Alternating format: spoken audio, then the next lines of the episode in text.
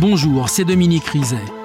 Dans ce podcast en trois parties, nous allons vous raconter, Rachid Embarki et moi, l'histoire de la mort de Patrick Isoire.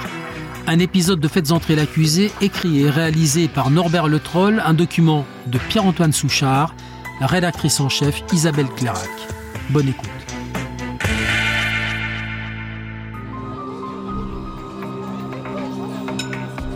La PJ décide d'abord de réentendre tous les proches de Patrick Isoire.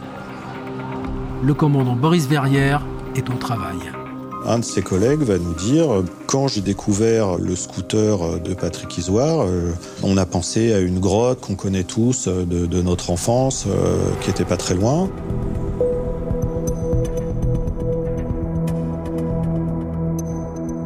La grotte du Vigneret, un entrelac de galeries abandonnées où les ados aiment à se faire peur. Elle se trouve à 200 mètres de l'endroit où Patrick Isoire avait rendez-vous avec Audrey Louvet. Le collègue de Patrick explique qu'il s'y est rendu le lendemain de la disparition, sans s'y enfoncer très loin.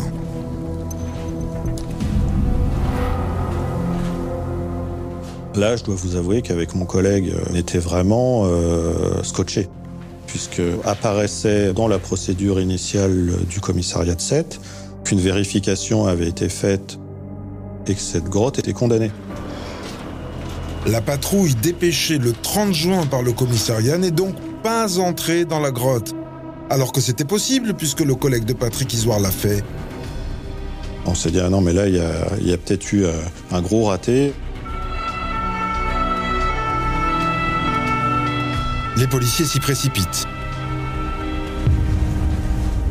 Il a fallu qu'on utilise nos, lampes tactiques pour s'éclairer parce qu'effectivement c'était très très sombre. Au bout d'une quinzaine de mètres, euh, on a commencé à sentir une odeur qu'on connaît que trop bien à la brigade criminelle. Avançant, on a retrouvé dans un renfoncement, dans une petite cavité, un corps qui était euh, en état de décomposition avancée et partiellement calciné. Le corps était divisé euh, en deux puisque le, foyer de combustion euh, était au niveau de la taille, ce qui avait occasionné une séparation entre la partie supérieure et la partie inférieure du corps. Devant l'entrée de la grotte, les sirènes et le balai des voitures de police finissent par rameuter le quartier et un voisin alerte le frère de Patrick.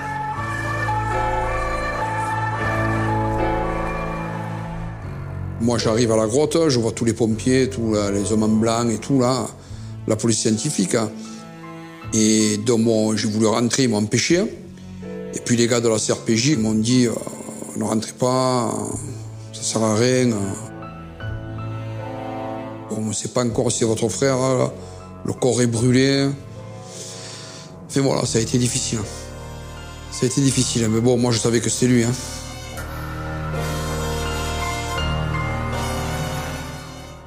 Dominique, qu'est-ce qui permet de dire que ce corps, qui est en partie brûlé et à l'humidité depuis 25 jours, est bien celui de Patrick Isoire? C'est l'ADN L'ADN, oui, mais pas seulement. Hein. Euh, il a aussi deux tatouages sur l'omoplate, euh, une tête d'Indien et un buste de Jim Morrison les tatouages de Patrick Isoire. Le corps a été pratiquement coupé en deux au niveau de la taille par la combustion, hein. mais les policiers distinguent encore deux morceaux de ruban adhésif autour des épaules et autour du cou qui ont servi à entraver la victime, un ruban adhésif blanc. Patrick Isoire est mort avant ou après la crémation? Il est mort avant la crémation, il n'a pas de suie dans les poumons, il ne respirait plus au moment où son corps a été aspergé d'essence enflammé. Il a été tué comment? Son corps présente deux traces de plaies par balle, deux tirs mortels. Le premier au-dessus de l'œil droit, la décharge a fait exploser toute la partie droite de la boîte crânienne. Deuxième entrée de balle au niveau de la clavicule droite, une décharge qui a pénétré en descendant, qui a fracassé les deux premières côtes et qui a criblé le poumon de plomb. Criblé de plomb, c'est une arme de chasse. Forcément. Et le balisticien va même préciser que c'est un calibre 12. Il le dit parce qu'on retrouve à l'intérieur de la boîte crânienne la bourre de la cartouche. La bourre, c'est ce tampon de mousse qui sépare la poudre en bas des plombs en haut. La bourre est entrée dans la boîte crânienne à la suite directement de la décharge de plomb. Ça signifie un tir à très courte distance, quelques dizaines de centimètres au maximum.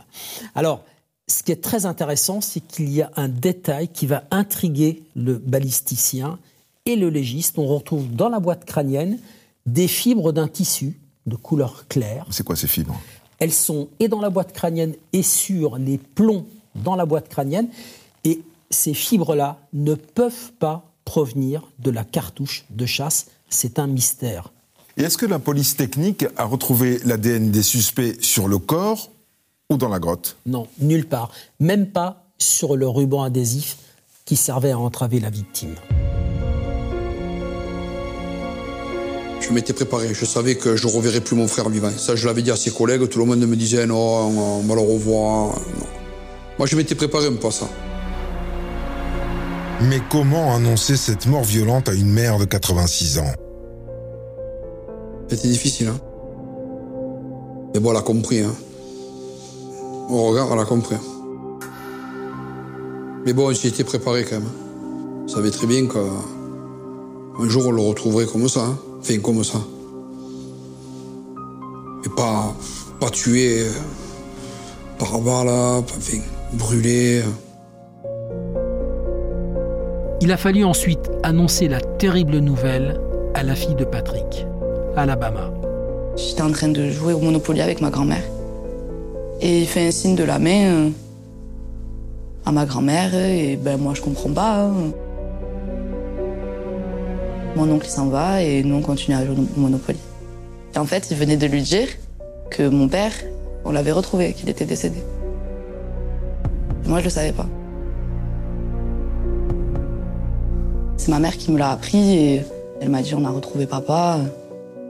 Voilà, dans une grotte. Pour moi, c'était très compliqué ça a été un choc émotionnel. J'ai hurlé, j'ai pleuré, je sentais plus mon corps. Je suis tombée.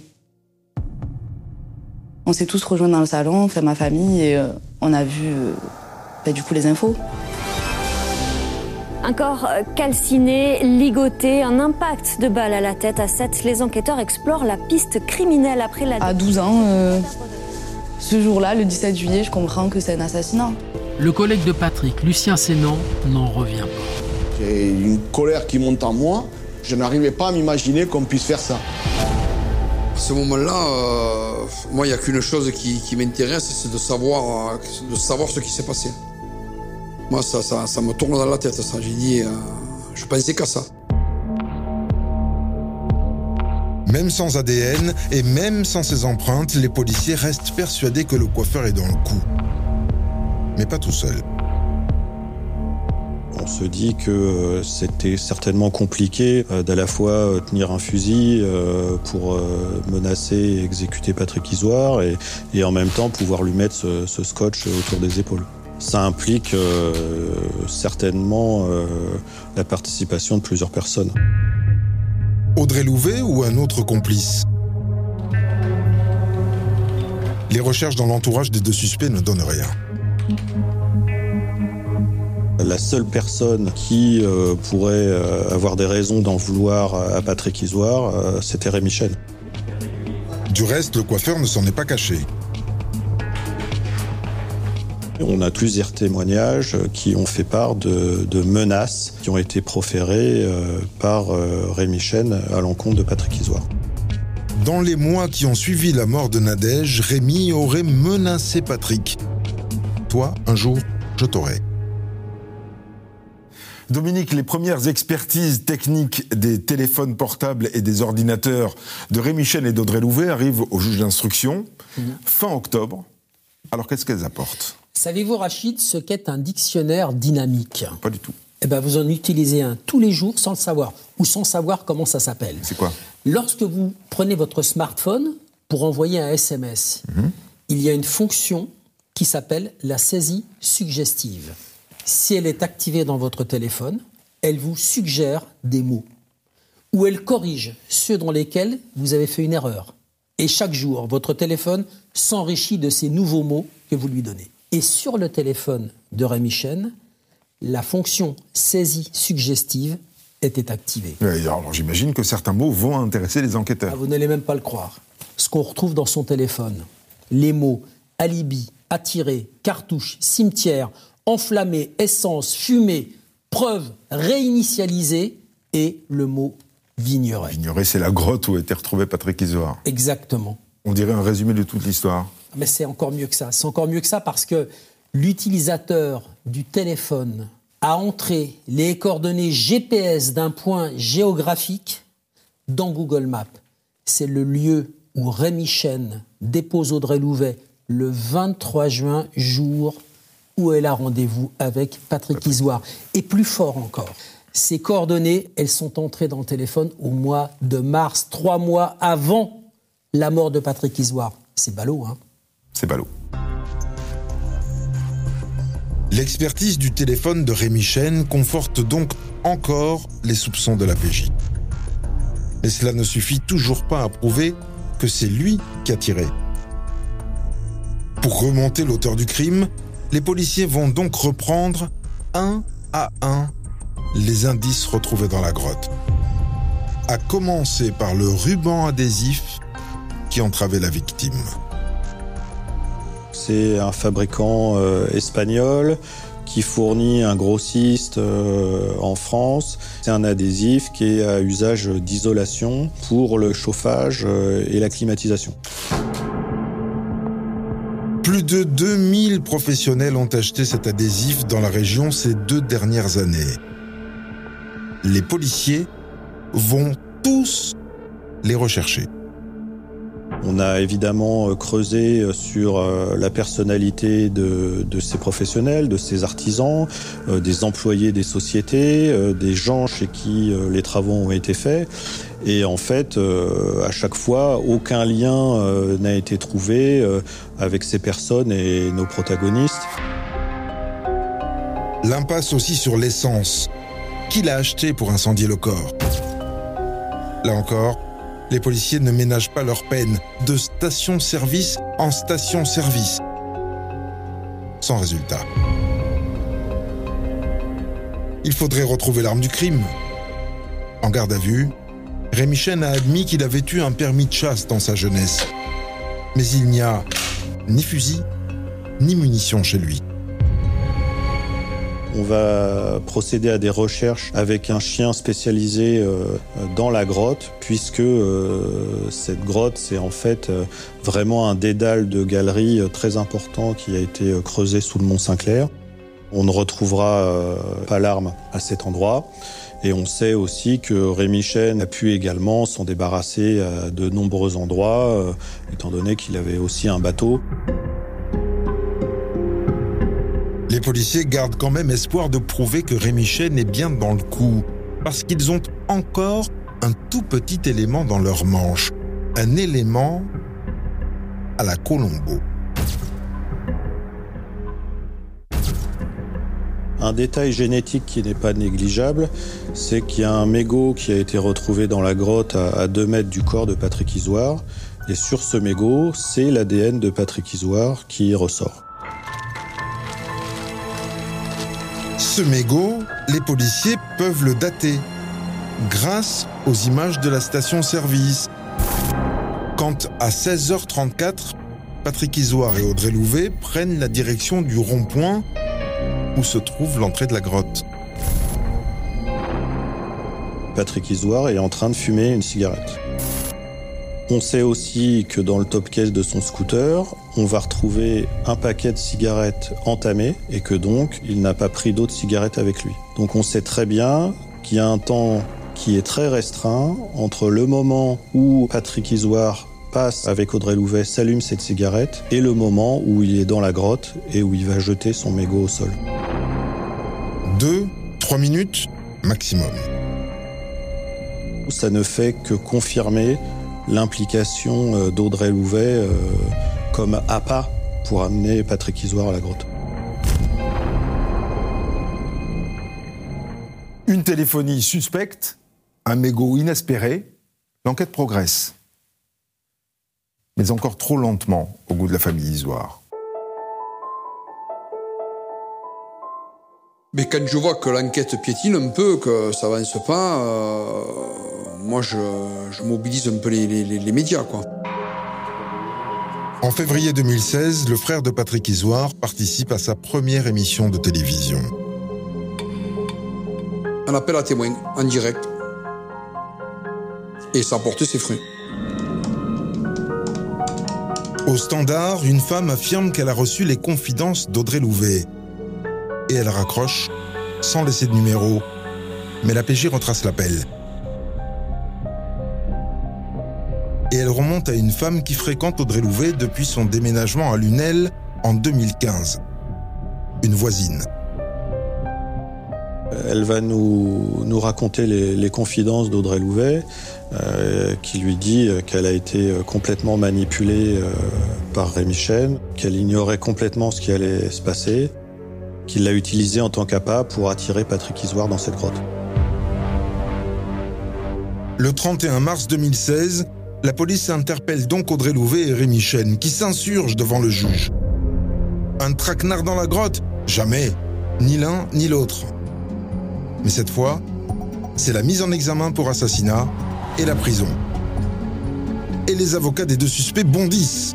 Parmi eux, le ténor Franck Berton assure la défense de Rémi Chen. Il va falloir une émission de télévision euh, euh, plus que contestable pour euh, avoir un témoignage plus que douteux. Protestation aussi de Maître Eva Fournier, l'avocate d'Audrey Louvet. Ce qui est sûr, c'est que ce témoignage, il n'est pas crédible parce que, euh, si je peux vous donner juste un exemple, cette dame, elle dit, oui, Audrey m'a montré Rémi, le coiffeur, en photo, et il est noir. On comprend que cette dame, elle mélange tout entre ce qu'elle a entendu à la télé, ce que lui a dit Audrey, ce qui se dit dans l'UNEL, bon bref, des rumeurs. Procéduralement, pour moi, je maintiens le fait que c'était juste un prétexte pour pouvoir euh, ben, rattraper un peu le fait que depuis 16 mois, ils avaient été laissés dehors. La détention provisoire va être un moyen de pression euh, assez important en ce qui concerne Audrey Louvet. Donc euh, Rémi Chen ne cesse, lui, de clamer son innocence comme au premier jour. Mais Audrey Louvet est une personne fragile qui, aussi motivée par ses avocats, va se laisser aller au fur et à mesure des interrogatoires chez juge d'instruction. De fait, après cinq mois derrière les barreaux, Audrey Louvet s'attendrit. À l'entendre, Rémi Chen lui a vendu une bien étrange histoire. Écoute, oui, effectivement, je suis contrariée. Il euh, euh, y a un homme qui me doit beaucoup d'argent. Je risque de tout perdre. Euh, mon salon, ma fille, parce que je n'aurai pas de quoi la nourrir et donc elle va être placée auprès des services sociaux. J'ai trouvé deux hommes qui sont des professionnels du recouvrement de créances qui vont pouvoir lui faire comprendre qu'il faut qu'il me règle ma dette, mais j'ai besoin de toi pour l'attirer dans un endroit un peu tranquille. Là, Rémi Chen lui a montré la photo de son débiteur. Elle dit Mais je le connais. On a même eu une relation pendant quelques jours, donc je le connais. Et là, Rémi Chen lui dit euh, que c'est un signe du destin, que ça veut dire que c'est elle qui doit l'aider. Voilà. Et donc à ce moment-là, Audrey, ben, elle se pose pas de questions. Elle, y croit, quoi. Voilà, elle croit à toute cette histoire. À la demande du coiffeur, elle a donc repris contact avec Patrick Isoire et lui a donné rendez-vous ce 23 juin. Elle devait juste le faire entrer dans la grotte et partir. Ses aveux laissent la juge dubitative. Et évidemment, ils exaspèrent la défense de Rémi Chen. Maître Luc Abratkiewicz est aussi l'avocat de Rémi Chen. Elle va donner un certain nombre d'éléments qui ne sont pas suffisants, qui ne sont pas probants, mais bien sûr, elle va devenir le personnage central de ce dossier parce qu'elle permet euh, de cristalliser la culpabilité de Rémi Chen. Tout en se dédouanant, hein, il est évident que Audrey Louvet s'est essuyé les pieds sur, euh, sur Rémi Chen.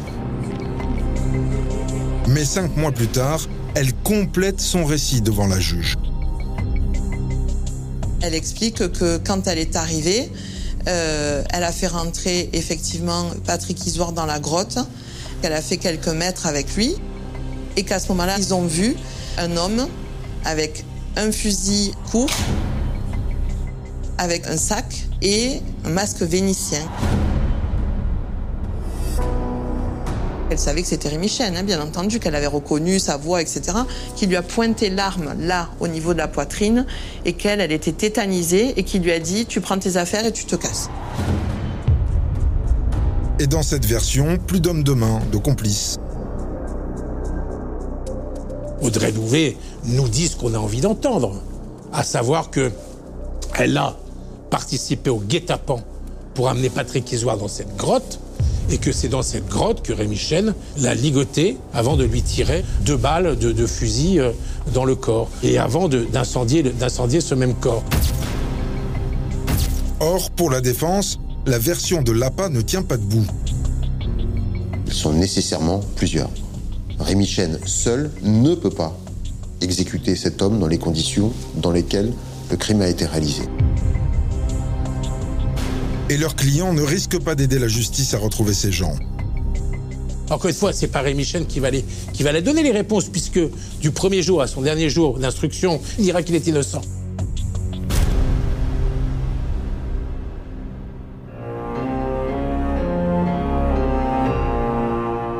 Audrey Louvet confirme donc le scénario des policiers, celui du guet-apens. Mais il y a encore une petite chose qui ne va pas. S'il n'y avait pas de complice, si Audrey Louvet a immédiatement quitté la grotte, il a fait comment Rémi Chen pour menacer Patrick Isoire tout en le ligotant Le 23 juin 2017, trois ans jour pour jour après la disparition de l'agent hospitalier, la juge d'instruction organise donc une reconstitution pendant neuf heures. Et c'est encore Audrey Louvet qui va créer la surprise.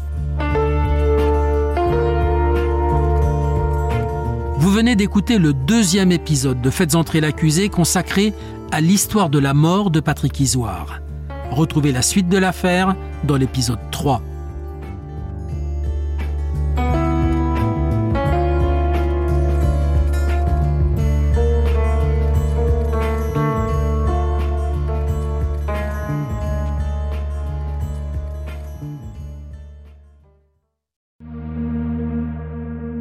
Bonjour, c'est Dominique Rizet.